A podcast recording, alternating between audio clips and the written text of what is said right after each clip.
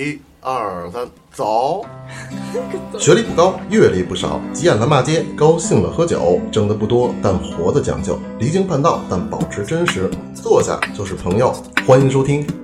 人间指南，这样是吧？确实有点垮。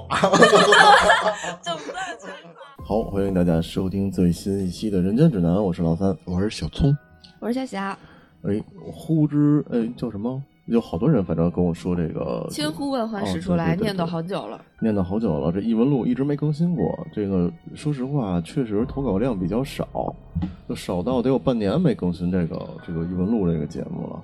然后今天看了看那个邮箱，差不多，哎，能凑出一些来，挑选了几个这个瘆人的这个故事给大家分享一下。嗯，哎，说个题外话啊，我操！我今儿早上我发生了，我还真发生了一个灵异境灵灵异事件。嗯我就坐床上，我想半天没想明白。就你们那手机充电，手机充电器不是有一头儿，然后一根线，然后一个接着手机，对吧？对啊，我今天早上起来的时候，我发现我手机就半半半个点，然后我一看，我说我那手机底下那根线还插着呢，嗯，然后我那个头没了，没了，没了，那那那边你是不是梦游给吃了？那那边连连的就是连在就在那儿吊着呢，就就头没了，在哪儿吊着？就他就手机插着那根 USB 线，啊然后就在那儿晃荡呢，就在那儿、啊那头没了。啊，然后我说我是早上起来给，因为我那个那个电源挺低的，我有时候下床什么的时候，我可能我不是床头柜那儿的电源，我就是那种在床床床后面，嗯，然后我就以为是不是我给踢了，然后我就然后我就找半天，我说我这头怎么没了？然后他妈的，我说这个这个什么时候没的？我就想半天，我说我早上起，我说中我我晚上我是起来了还是还是怎么着也没有，然后发现我那头在烟灰缸里呢，烟那你烟灰缸在哪儿？我烟灰缸在外屋的桌子上。然后我一看，我就我一看烟灰缸里有一头，我赶紧拿出来，我说哎，我说我操，我就坐那儿，我就想半天晚上到底怎么了？你是不是梦游把那个手机头拿出去了？不可能，我没有梦游的习惯，你自己你又不知道，就特别奇怪。它是头没我，说线没连着手机，这我情有可原，我就是忘了插上了，或者或者我就是忘了充了。但是这线插在手机上，头没了，还在外屋的烟灰缸里。我是半夜梦游起来抽了根烟，对呀、把头扔烟灰缸里了。对呀、你你你抽的是手机线，你以为是烟，哦，我操！反正反正早上我坐那儿，我想半天没想明白。装个监控吧，没准能拍着好多东西。嗯，可能是。哼那我确实没听说过谁谁说过我有梦游的习惯。好，第一个啊，呃，我是八八年的，在小时候，我们在每个村子里都有果都有苹果园儿，果园儿是集体的，苹果熟了的时候，每家每户都会分一些。呃，我那个是分梨，这是分苹果。有果园儿，自然就有园子，就有看园子的。这个故事就发生在两个看园子的人身上。话说有一年八月十五中秋节晚上，两个看园子的人坐在树底下闲聊。甲说：“邻村还有人还愿，一会儿放电影，咱们吃完饭去看电影吧。”乙说：“我不爱看，今天是中秋节，咱们吃月饼，吃完你去看电影，我去睡觉。”说完，拿出月饼就要开吃。甲说：“别着急吃，先供奉一下狐仙老爷吧。”乙听了很不以为然，说道：“哪有什么狗屁狐仙老爷？你赶紧吃吧，要不去晚了电影就放完了。”说完自己就吃了起来。甲一看也跟着吃了起来，两个人三下五除二就吃完了。吃完后，甲去看电影，乙回到屋里，关上门准备睡觉，忽然听见门外有人敲门，问道：“谁呀、门外传来的是甲的声音，乙觉得很奇怪，又问他：“你不是看电影去了吗？怎么回来了？”门外那人说：“哎呀，你就别问了，快开门吧，让我进去再说，不行吗？”你听了就赶紧把门打开了，一开门不要紧，差点吓死。只见一个白胡子老头，身后跟着一大帮小狐狸。乙一见这场面，瞬间大惊失色，结结巴巴地问道：“你是谁？来这儿干什么呀？”老头说：“没什么大事儿，我不是说你不是说没有什么狗屁狐仙老爷吗？我来这里一是为了让你见识见识狐仙老爷，免得你以后再出言不逊；二是跟你要些月饼，我还没有月饼过中秋节呢。”乙听了这些话，都快吓疯了，一边喊着“我没有月饼”，一边拿着一把，一边拿起一把铁锹，挥着向着家的方向跑去，狂奔。那架势堪比当年长坂坡上的赵子龙，勇猛地杀出一条血路，回到了家里。哎，这个这个比喻加的。惊魂未定的乙回到家里的时候，吓得爬都爬不起来，在床上躺了一个多月，才彻底缓过神来。从那以后，他再也不敢对鬼神不敬了。但其实这个是一个比较传统的，就是狐仙显灵的故事嘛。我那狐仙不都是女的吗？不呀，不呀，不都是那妲妲己吗？不是，你说的那是《封神榜》，然后像那个传统的五仙家里面，其实都是各自有男有女，有老有少的。啊，这个我觉得可信度低了一点儿。那要在我的意识里，狐仙就得是女的，她不好看还不行。和你的，狐仙不是求求求不是，就是像这个五仙家里面，他们是有各自的这个呃身份的，然后每个人的身份啊，然后呃基础属性不同，他们管的事儿也不同。狐黄白柳黑，我觉得对这个这个这个这个狐，反正民间传说里，我我听到的好多故事都是女的。像九九尾狐本身就是一，这好像本身就是母的。但你说的这个九尾狐呀，它属于那个《封神榜》他们那个范畴了，就是跟这个东北的五个仙家还不太一样。像胡胡家的话呢，其实是广为流传的有，比如说胡三奶奶呀，然后还有女的吗？对，但是也有没有胡三老爷吧？有有爷爷哦有的，那我觉得男的可能算的不准，这个狐狸还是得找女的。妲己那个配音会说吗？别别别别别别别说别说别说，哎没准听众想听那是什么词儿来着？但什么东西？是这词儿吗？不是，他好像有一个什么，我我会什么，我会满足你所有的什么啊？我会主人，请尽情吩咐大姐。哦，操！哦，空气有一点儿有一点儿凝重。有些沉重，是你自己要听的，不能赖我。很难得咱们仨之间会有尴尬时刻，很难得，很难得。是你们自己要开这个头但是不要刻板印象，不要刻板印象，就是这种仙家，其实他们各自有各自的这个性别和年龄来。嗯，再说一个。哎，我觉得，我觉得狐仙啊，狐仙，狐仙好像是说是东北五大仙家里面排位最高的，排在他们应该就是狐黄白柳黑，他们的排位顺序也是按这个这个这个这个顺序去去去排的。啊，确实。黄鼠狼排第二，嗯，黄鼠狼还没有狐狸厉害，胡胡黄白白呢？白是白是蛇，好像是。柳是什么呀？哎，柳是柳是蛇，柳柳是蛇。好像说那个东北好像说这个蛇跟长虫还是两个东西，然后灰是老鼠对，啊，白是刺猬，刺猬。刺猬，刺猬，刺猬，刺猬，白是刺猬。刺猬还是经常能见到。其实那那个总觉得这个这个东西不好见，但在我在我在小区里见过好几次。啊，对，是。你说他们他们那他们住哪儿啊？在小区里见的那些刺猬，他们住洞里吗？其实我不知道，我也不知道，你也见过吗？那小区区里里我就见特别小见过一回，然后就没见过，我见过，我见过好几次。黄鼠狼我家养的呀，不要了，扔过来嗯，的。不是不是，不一定。但是他们不得拿那个？我看小时候动画片小刺猬不都是在草地上一滚，扎点果子吃吗？啊，对，但是你那是动画片儿，然后那时候我就想，我说他扎扎扎果子扎后背上了，他怎么他又够不着。对，所以这就是动画片儿嘛。我见过刺猬翻垃圾桶啊，我操！刺猬还能翻垃圾桶，嗯，就是翻垃圾，就是他那手，不是不是，就是垃圾桶外面散散在外面的那种，我觉得他那手应该伸不到自己的脸前面吧？我觉应该得挺是不能短的。，应该是不能。我见过猫抓耗子，黄鼠狼抓猫，三个一块儿跑。哼，我说黄鼠狼抓猫抓着吃吗？嗯，黄鼠狼能吃猫。是的，哦，你你们家那那儿不就好些黄鼠狼吗？嗯真是杂食来的。在胡同里边是最多的，然后那我回小区也有啊，哪个小区里都有黄鼠狼。原来我那个东北那个貂是是说的是貂黄鼠狼吗那？是貂，那是貂，哦那是貂。貂皮大衣的貂。哦，那雕那个动物是不是跟黄鼠狼长得挺像的？应该都是一个科一个类的吧？反正都是一是长条，滋溜就跑。是叫鼬鼬类吗？我不知道啊。应该可能是吧，我我也不太知道。黄鼠狼，我还在我们小区里见过蛇。蛇我们那儿也是，因为我们家那前面是一河边儿嘛，那边老有蛇。小时候，但是不是说这个东北五大仙家不过山海关吗？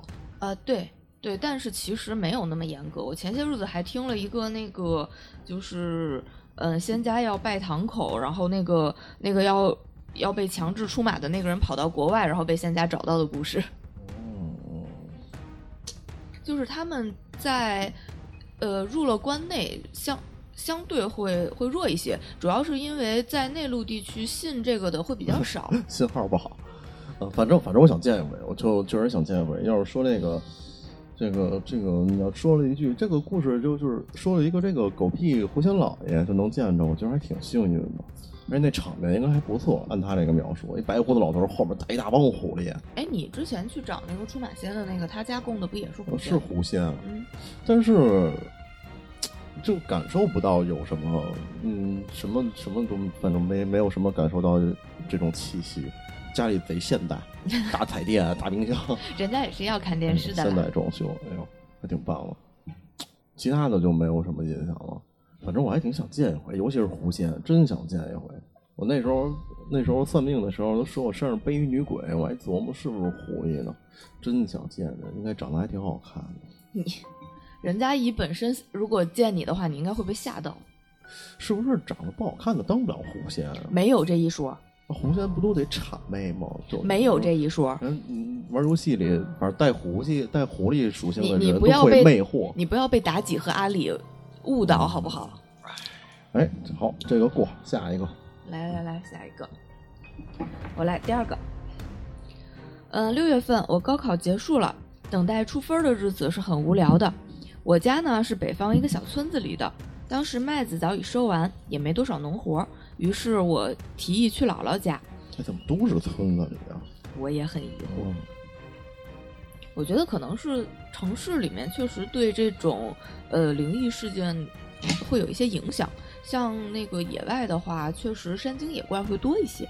我妈想了想，点点头，同意了。于是就计划着买火车票，收拾行李。我姥姥家在是嗯、在陕西，我有记忆以来，也就四岁那年，我们一家三口去过一趟。我妈一边收拾东西，一边嘴里念叨着：“你也考大学了，要是你爸也在就好了。咱这次回去，咱一家三口跟你姥姥姥爷报喜了。”我在一旁听着，心里很不得劲儿，就掏出手机。这手机还是我爸去世以后买的。当时我在县里上高中，我妈在家，就怕彼此有个万一，就买了个手机。我爸活着的时候当个宝贝似的诺基亚就给我妈了，呃，给我买了个新的。我打开了 QQ，QQ 是手机自带的，因为高考前的压力是很大的，我偷偷在 QQ 里交了个女网友，这事儿一直瞒着我妈。这时，手机里传来滴滴的声音，我妈问我是什么在响，我回答她是 QQ，是我前几天才认识的一个网友，说不定是你未来儿媳妇儿呢。我妈听了，把脸一板，有点生气地说道：“你得好好学习，这才多大就找媳妇儿。”我听罢，立时提醒道：“妈，我可是已经高中毕业了，再说了，以后上大学难道还不让谈？”我妈这时才反应过来，脸色有点高兴地说道：“是的，是的，你都长大了，是该谈的了。”几天后，我们就出发了。从我家到姥姥家，坐火车要十八个小时。为了省钱，我们买的是硬座。上了车以后，我就把手机掏了出来，聊起了 QQ。突然，QQ 发出一声咳嗽声，我就，对对对，这 QQ 哮喘，我就赶紧翻来翻去，以为是有人加我，翻了半天没找到，也就作罢了。第二天中午后，到了姥姥家，到了之后才发现这儿信号不好，这让我有点失望。晚上我和二舅家的表弟一起睡，他对手机很有兴趣，刚好我手机里有几首歌，还有一些游戏，就给他玩了。在姥姥家待了两周，头一次在山里，一切都感觉很新奇，尤其是下雨之后，远处的青山起了一层雾气，就好像给山戴了个白帽子似的。期间去祭拜了我的亲姥姥、我的太姥姥。不过随着时间越来越临近七月，雨也下得越来越多，有一回连下着连连着下了三天。这天我接到我大伯的电话，是打到我二舅家电话上的。大伯说分数出来了，该填报志愿了。第一批填报志愿的时间就五天，让我快回去。但姥姥、姥姥姥姥爷、舅舅们都劝我别回了。这几天雨水大，路上不好走。看新闻说，嗯、去市里的路上有一段泥石流滑坡了，但我坚持要走，不然就错过填报志愿了。他们拗不过我，就说到时候送我们过去坐火车。离开前的那晚，我照例是跟表弟一起睡，表弟正用我的手机听歌呢，突然歌声戛然而止，然后响起一声咳嗽。你怎么不咳了？表弟吓了一跳，以为他把手机弄坏了，问我怎么回事儿。我心里也奇怪，不是说没什么信号吗？哪来的 QQ 提示音？拿过手机一看，还是没有信号的，心里嘀咕了一下，又把手机给还给表弟，说了一声早点睡，转头又躺下了。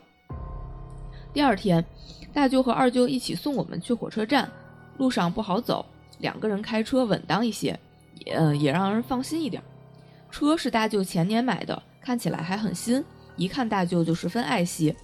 在山上时还没有雨，行至三分之一处，天就变了，雨越来越大，路上坑坑洼洼的地方又填上了水，路旁还有一些碎石，能看出清理过的痕迹。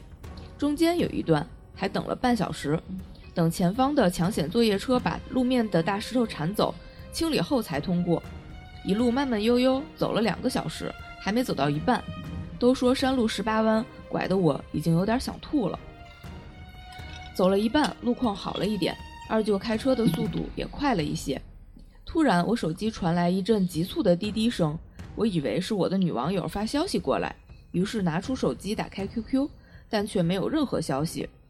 我当时似乎心有所感地说：“二舅，慢点开，前面停车，我下车尿尿。”二舅从后视镜里看了我一下，说：“再往前面走一点，有宽敞些的地方，咱们到那儿再停。”这时我突然说：“不行，就在这里停下来。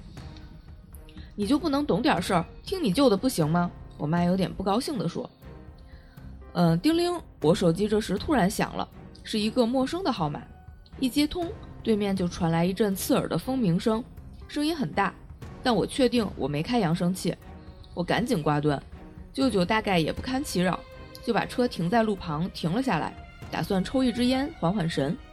就在这时，前方不远处传来轰隆一声，从山壁上滚下来一块大石头。这石头的个头比小汽车都大，把我们都吓了一跳。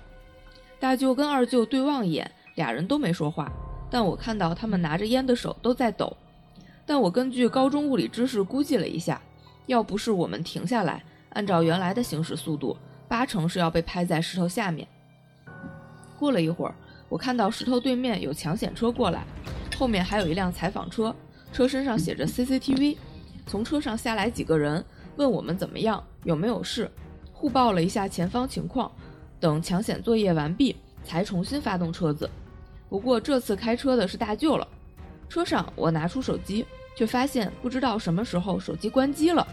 后来我打开手机，给那个给我打打电话的陌生号码回过回拨过去，对面是空号。嗯，这个故事就写到这里就写完了，感觉其实有有一点仓促，但是我理了一下，其实就是，嗯，这位听众他其实在说他那个毕业了以后报志愿之前的这条路上，如果不是因为接到那个电话，他们把行程耽误了一下，然后他们就会被泥石流的这个石头会会压到，其实是一个冥冥之中救了他们一命的这样的一个故事。所以你看啊，这个异闻录这么长时间没更新，还确实是有原因的。这个是我们能选出来已经还算恐怖的故事了，和灵异的故事了。然后这个事儿，就一些那些，对不起，我这你被什么救了都行，被他妈 QQ 救了，我有点接受不了。没 有没有，他是一个陌生的电话号码，那他前面一直在描述那个咳咳嗽的那个那个，就是他在描述说，其实这个山里没有信号，就是其实想给他打电话的那个人，他一直加他 QQ，想加他 QQ。因为山里没有信号。哎，我觉得那个到中间那一阵儿，我有点想笑，我不知道听没听过。之前好像谁要给我讲过一鬼故事，说在一个居民楼里，一个鬼楼里，就是那种筒子楼，嗯每一层都是公用厕所，嗯，每一层有一个。然后那天半夜上厕所，在老头儿听一旁边老头儿咳嗽，我是咔 QQ 是吗然后发现是 QQ，旁边人蹲那玩 QQ 了。哎，反正这个这个，呃我觉得这个可信度还比较高，因为我我不是原来我就说过这个巧合这件事儿嘛，嗯它的它的存在有可能就就是能让这件事成为一个很真实的一件事。它有可能就是接到一电话，但是回拨空号这种，我觉得也有也也有原因。虚拟号，对啊，也有原因啊。咱们好多号回拨过去都是空号。现在我这通讯录里边给所有号打电话都都拨不回去。但是他应该虚拟号都打过去会有一个提示吧？就是什么您的这个这个拨打的没有，是吗？好多都是空号。没有，你像那个饿了么那种，就是如果你当天给这个骑手打电话是能打通的，但是你过了二十四小时再打就会变成空号。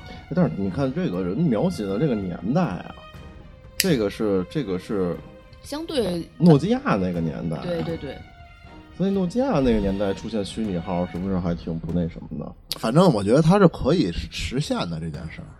对，像你刚刚第一个故事那种，一开门有一狐仙儿带着狐狸这种，我我对于我来说，我我有可能不会太信。但是像这种东西，我觉得就是一种。哎，你们看过一个视频吗？特别火，网上的，就是一个男的路过一个老头，拍了他后背一下，他一回身就躲过去一个卡车的一个门，然后那个人就走了。就是一个监控的一个，那个那个那个那个不不不是什么摆拍，我觉得没有人摆拍会会冒那么大风险，就是一个卡车过去，卡车的后门开开了，然后呢，那个老头是背对着那个卡车的，那卡车过来嘛，然后从他后边走过来一人就拍了一下他后背，就跟那种闹着玩似的，我拍你另外一边，然后你转过来，结果你一转过来直接就躲过去了，然后走，然后大家就说说这是这是未来的你回来把你救了，说你那个速度去拍他必死无疑，这是一国外的一个视频。哦，哎，你要这么说到，他，那你那这个可能就是，有有可能是感觉是那种未来的自己给穿越时空，他知道在这次会出事儿，那赶紧就给你给你打电话什么的。先加 QQ。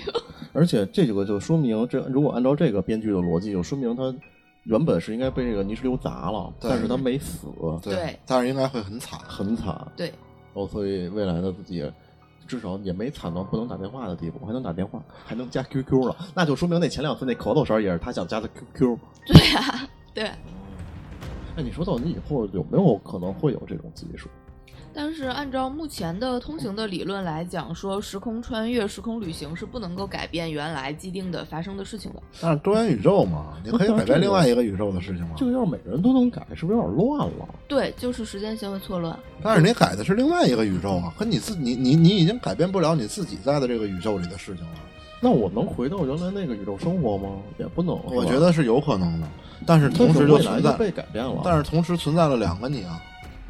嗯，嗯，现在这个宇宙如果多了一个你，你改变的也是这个这个宇宙未来的事情，你不可能改变之前的事情。但是如果你把之前的改变了，你再回来，会不会导致你现在的未来变化了？不是，因为你是两个宇宙，就那我就其实我去改它，对我来说没什么太大意义。对你改的也是他那个宇宙你改的。不是现在当下你这个宇这宙。这就是多我我我我我我我现在多惨，我我改完我回来还是多惨。就是多元宇宙，我相信应该会存在。就是每一个宇宙的你，因为一些细小的改变而导致你未来的职业、未来的发展是完全不一样的。你看，有可能你在咱们这个宇宙，咱在这儿录电台；另外一个宇宙，你他妈捡破烂儿呢，都没准儿。有可能你哮喘，你上次追车就死了，死路边了，这都没准儿。哎，你们有梦到过？哎，有我有时候做梦，我后来想，会不会是是多元宇宙的一个一个这种关系？它可能就是未来的我是那个样子。因为有时候我会觉得特别真实，特别真实。我身边的一些社交关系也都差不多，嗯，然后也有那些，但是也有时候我会使什么天马流星拳什么的 这种，那我就。哎，如果现在让你们回到自己某一个时间节点，告诉自己过去改变一个历史历现在的这种历史条件，你们有什么有想过这件事儿吗？有想过你，得想，你怎么能让那个宇宙的你相信？嗯，但说实话，你要就这模样回去，自己怎么也信了。不能见着吧？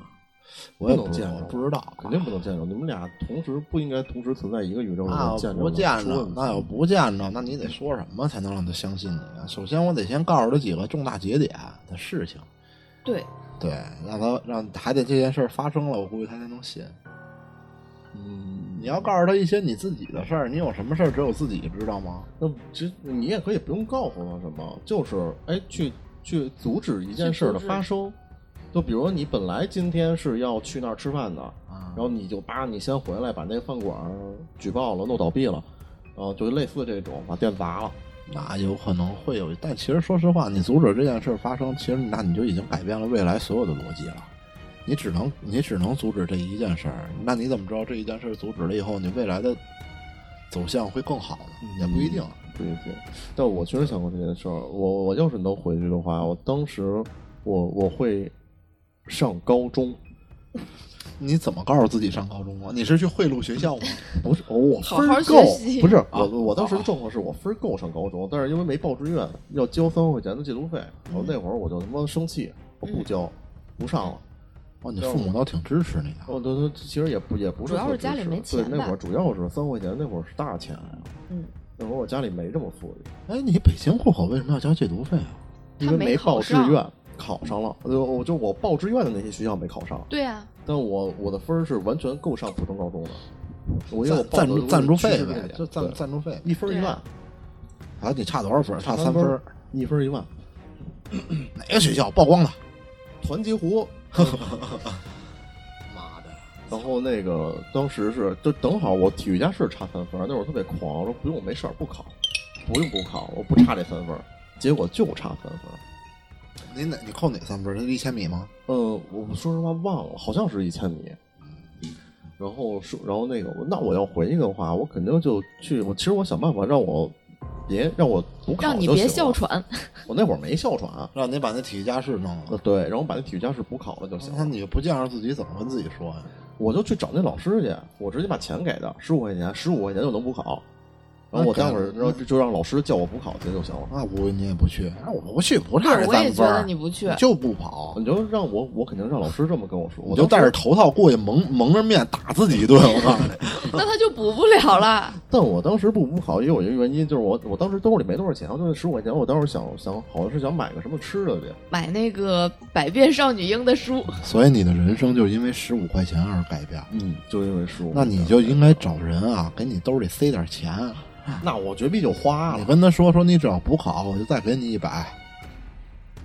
估计这样你还能好使，拼了命跑，然后结果猝死，我也是这么觉得。改变了命运。从那次发现自己有很严重的哮喘，我哮喘是是是从那个上班以后才有，不是你那会儿要跑，你那会儿就有了。没不是不是我哮喘，哎我操！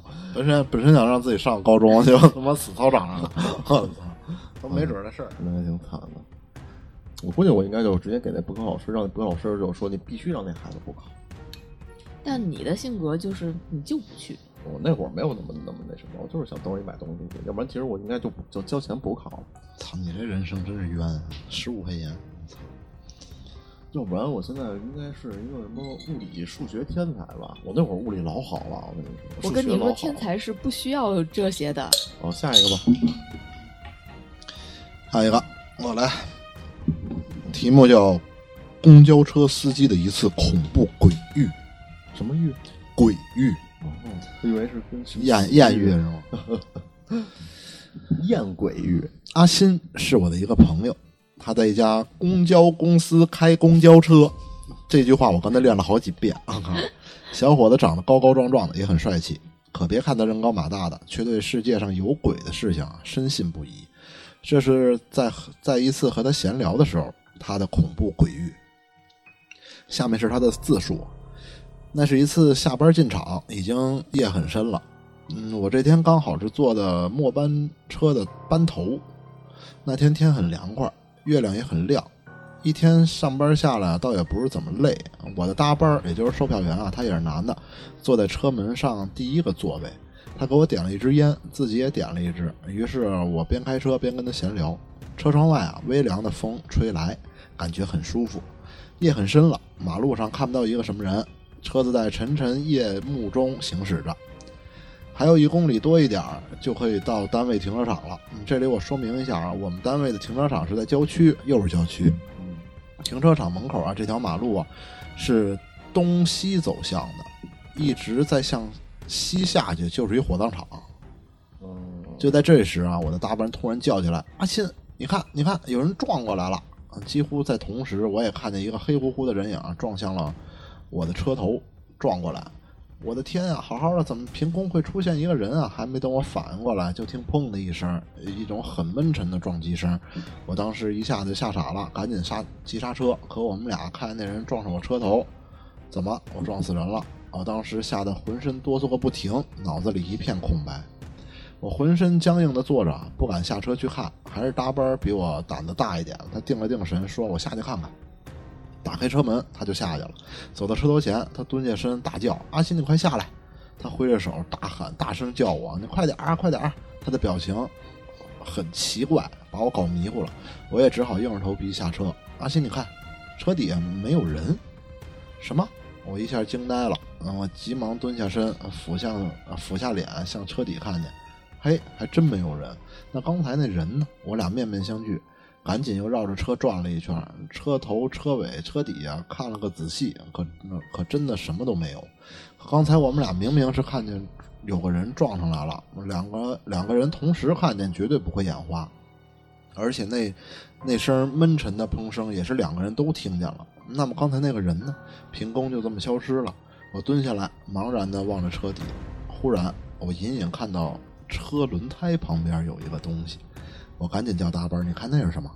大班儿急忙蹲下来看，几乎是我俩异口同声的叫起来：“红布鞋！”那是一只红色的布鞋。虽然在这深深夜啊，又是在车底，不知怎么的，我还是觉得它有一种让我不寒而栗的感觉。我对着大呃大班大叫了一声：“快上车！”我们俩逃逃也似的上了车，急忙关上车门，发动车子开走了。一阵恐怖的凉意直接从头皮到后脊梁。我尽量安慰自己要镇定。一路上我们俩谁也没说话，直到把车开进停车场，惊魂未定的我才松了一口气。大班看着我说：“阿新，难道刚才那个人，啊，是不是人？我们遇到鬼了吗？”说到这里，阿新耸了耸肩说：“你说这件事儿怪不怪？我们俩都看见、听见的。嗯，从那人撞上车到搭班下车去看，半分钟时间也不到，那人就不见了。再快也没跑这么快的。再说真的撞了也不会跑啊，而且那人那么就那么消失了。听到这里，我问阿新：“那你的意思，这个人不是人，是鬼？”阿新说：“如果不是，那这一切又如何解释呢？”接着阿新说。后来啊，我听人说，我们单位门前这条路啊是通向火葬场的，每天都有灵车从这里开过。这里是路的必经之路，而且当地有人家的风俗是，年轻的人死了以后啊，火化时候要穿红布鞋。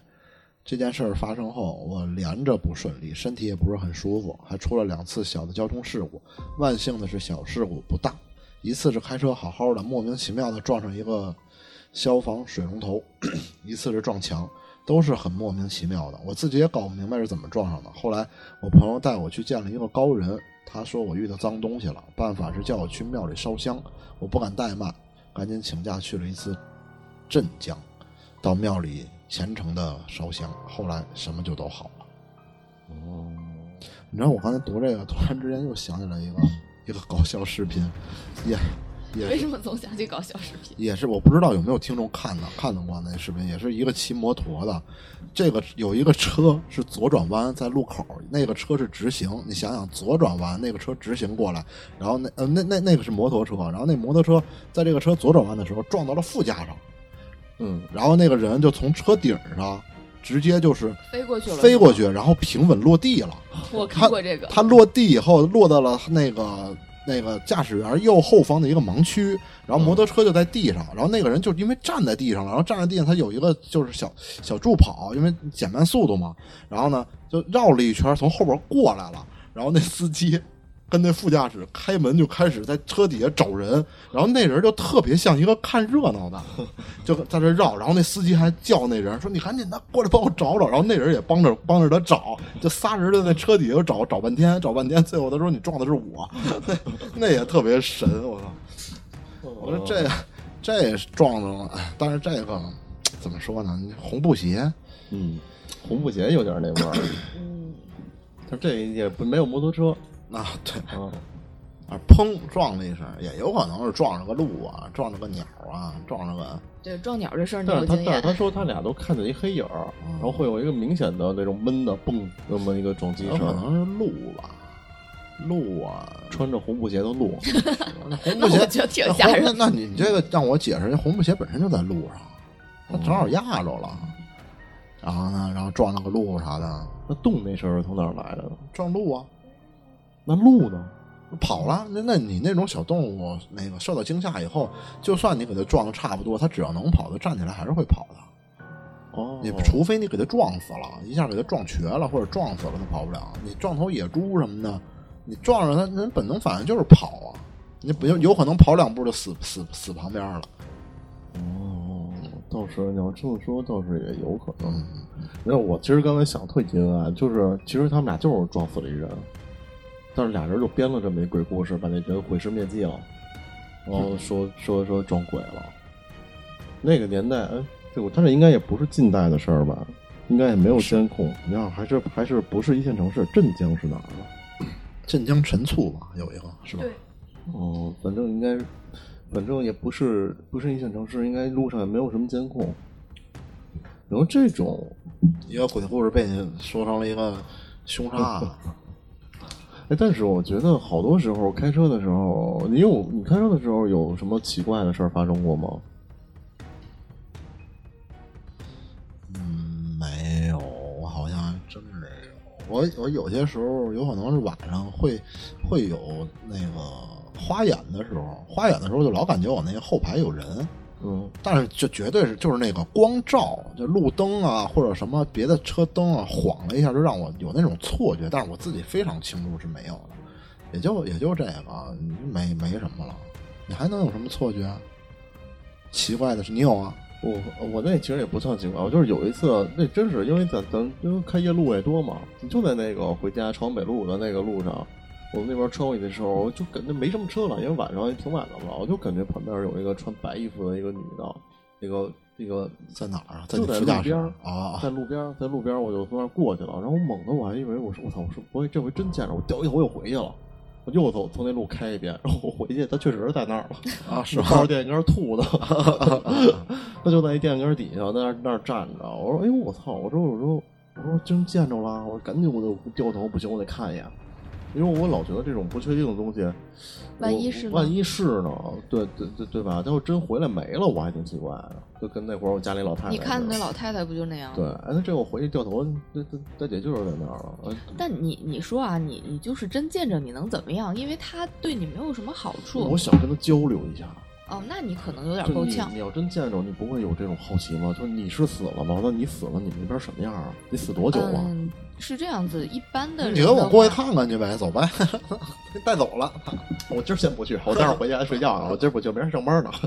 一一般的人是没有办法和他们的频率进行交流的，即使你能看到，交流很难。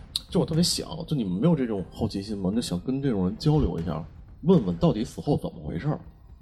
我倒没有这份好奇心。这难道你不担心自己？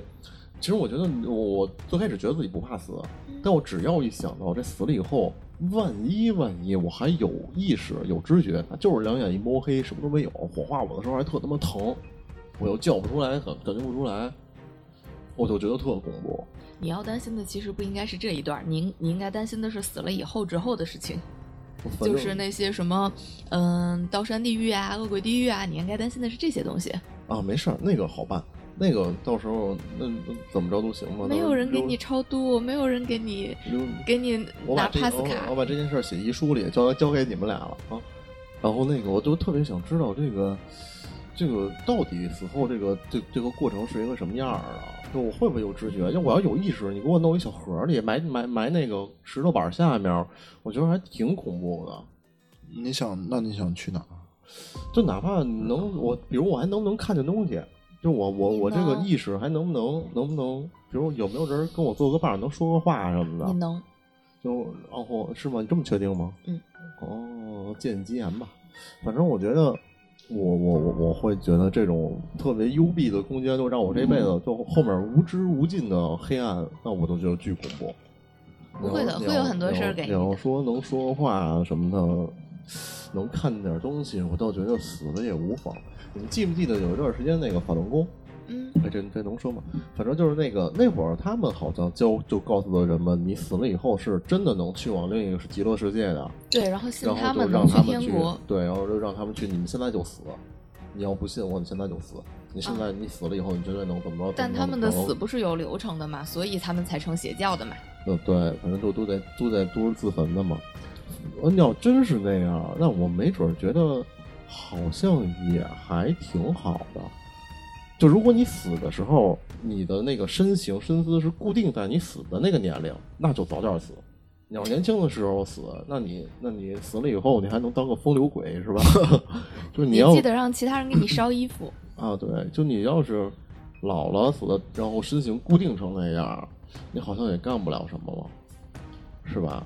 你还想干什么呀？你去你你去底下做做设计啊？就你你就平常你要到你要是病的时候死的，那你是不是到那边你也是起不来床啊？啊，能起能起。你肉身上的一切的嗯、病痛在那边是没有的，我操，我感觉下小道就得给我传教了。那倒不至于。我那天看了网上一句话，我觉得嗯说的特别对，但是这个这个说出来，反正也也也，就是就有一个人说说为什么不相信有鬼，然后他就说嗯说如果真的有鬼的话，这个这个小日本的侵华的时候就不会那么顺利了。哦 来一句这话，你知道，一下让让人推翻了这个。你说真的要有鬼的话，哪儿哪儿还有他们的存在啊？那他妈的，咱咱那会不会就是无能为力啊？就是你可能是有，但是你没法对现实世界做出什么什么那就说明那其实触碰他触碰不到呗。其实就就是一样，如果要鬼要是存在，能真的能伤害到人的话，那其实就没有战争了。嗯那战争怎么打呀？也有有可能是小个例吧，就是呃，所以你看是不是会有这种状况？就是你看他们不是有人修仙吗？嗯，就是你得到一定的水平，你死了以后你才能能做出一些对现实有影响的事儿。鬼也是，就你得你得惨到了一个一个什么程度，一个水平，你可能死了以后才能当个鬼，也挺好的。我觉得这个甭管死了以后，只要能有意识、有记忆，我觉得这些这个直接转转，直接就是那个轮回转世就完事儿了。你还有什么记忆啊？那我不转，我得我得先好玩看看。你指不定哪个世界更好呢，是吧？但这不以你的意志为转移啊，反正不是说我觉得，你你想耗就能耗着的呀。嗯，我们说的跟夏小倍儿熟，死过两遍似的。哎，反正我觉得怎么都不一定。就甚至我有时候我都觉得，如果真是这样的话，那得那当时那个那些邪教不一定是邪教，那你这就不能这么说啊，啊播不了了这节目。就 我们尊重一些正正统宗教，好不好？正统宗教哪儿现在哪儿还有什么正统宗教啊？少林寺都他妈开始干地产了。嗯，那是那是一些寺庙呃宗教文化场所的经营行为。但你看之前咱们聊过的三悟，人家也是在好好修道观呀，人家也在好好修行啊，也在用自己的能力在帮助很多人啊。是你你不是太岁符五百多块钱，我再跟你说一题外话，这我也是前段时间开的，就那道观、嗯庙宇是能租赁的。啊，那个是假的，我知道你要没有，说这意思有真真能搜着，我他妈看见了，但是就不在北京，就是我我知道能搜着，唯一的这种的可能性就是这个道观是他们当地的，对，他没有在这个就是隶属于当地的什么村民啊这种这。什么如果什么意思？就我能把它租下来，我开民宿。不是你就弄一道观，弄一庙，然后你哦自己那个那个炒作炒作收香火钱是吧？哦，我看了是吧？挺挺赚的，好像是。这这个事儿，我之前跟人讨论过，就是如果它是正规的宗教经营场所的话，它是肯定不行的，这个是不符合我国的这个法律规定的。他他可以弄什么那些就是那那种那种东西，什么什么什么白龙庙啊，什么乱七八糟的，就反正我我倒是看见过网上。就是然后我还能给庙改名儿，你这是小葱庙你可以啊，那你就看起这名儿有没有人过来拜来，大家爱吃这个是吗？哦，那挺棒了。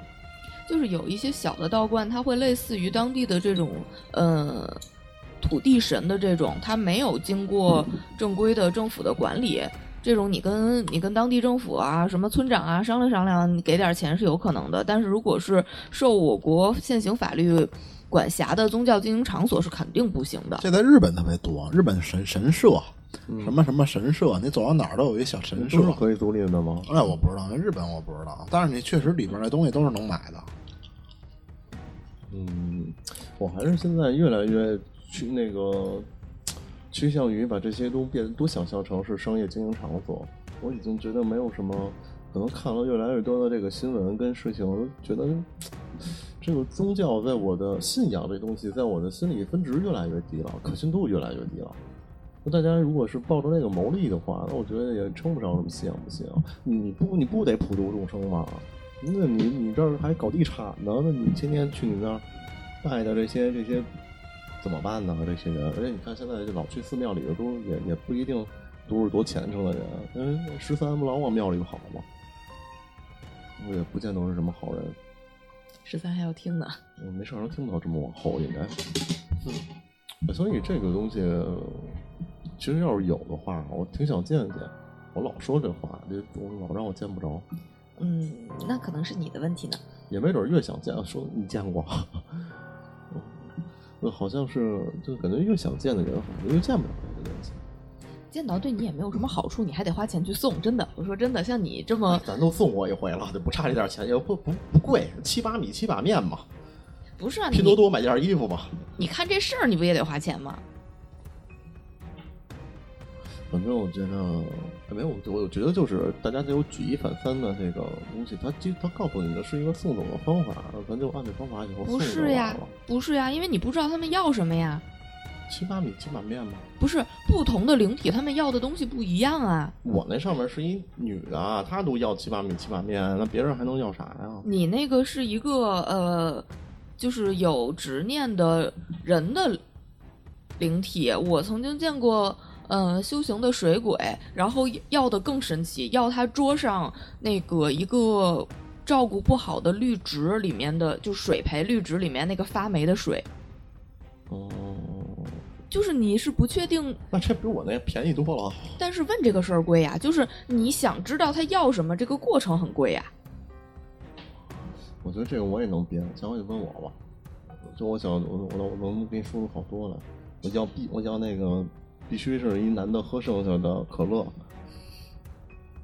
行吧，行吧，看你你开心就好，里面有口痰的那种。你开心就好。嗯，反正如果能见的话，想见见。然后，反正这些神鬼、神鬼，呃，这些鬼怪的这个这些这些东西啊，我们异闻录这档节目其实初衷是想，哎，搜集一下大家身边的这种一些奇异的经历，然后拿出来，也不是想想想吹捧说就是有鬼有神，嗯，反正这个东西感觉就是大家茶余饭后的一个一个闲谈。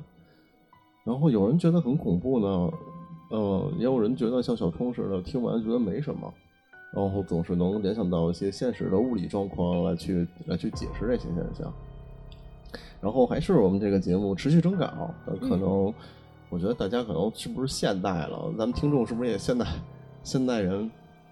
呃，居多在这种村有过这种在村里生活经历的比较少，这个案例确实比较少。然后，如果大家有的话，可以积极往我邮箱里送，然后也可以直接在那个平台上，不管哪个平台啊，可以直接私信给我发。然后之前有人给我发过两个，但我我看了看，都写的比较简陋。对，然后你可以把这个描述的稍微详细一点儿，然后也甚至可以加一些写作手法，就是你的什么心理状态啊，描述描述，我觉得可能都是让我们能能去把这个故事有当成一个有故事性的念给大家的这么一个动力。嗯，然后我们争取把这个英文录能更新，我们能凑齐三四个故事，我们就我们就更新。更一篇。哎，然后包括那个那个也好久没更了，就那个呃，浮世录，我啊对我浮世录我这儿不是有有吗？嗯嗯，刚出完鬼是吧？嗯嗯，好，那我们这期节目就到这儿，嗯，大家拜拜。拜拜。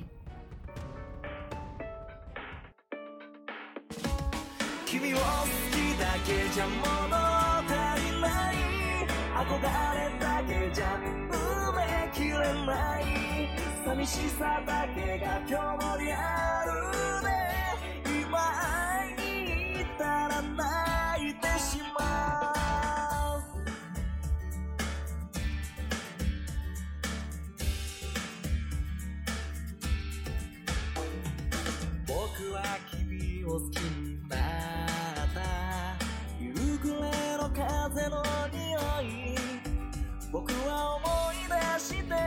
嬉しくなる。君の声その笑い方。僕は君を好きになった。誰にもまだ言えてない。一人思い出して嬉しくなる。その声喋り方。寂しい気持ち。り好きな気持ちきらり二つ区別がつかない僕は夕暮れに心潰れてく君を好きだけじゃ物足りない憧れだけじゃ埋めきれない寂しさだけが今日もリアルで今会いにたら泣いてしまう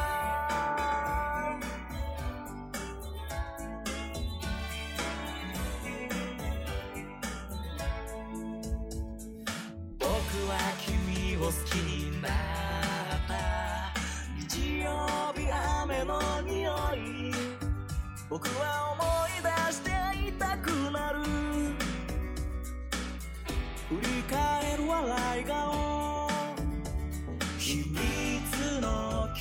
ち。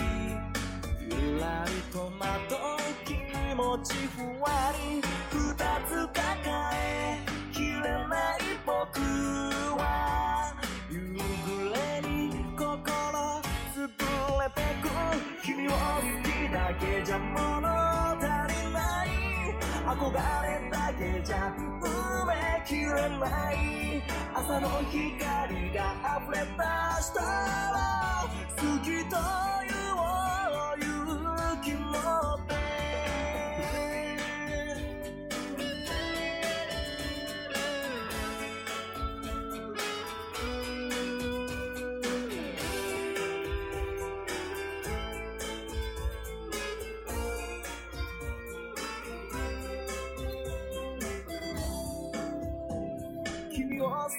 だけじゃ物足りない。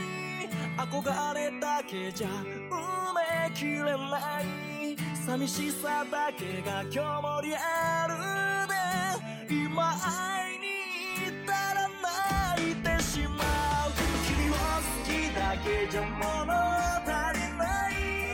憧れだけじゃ埋めきれない。朝の光が溢れ出したら透き通る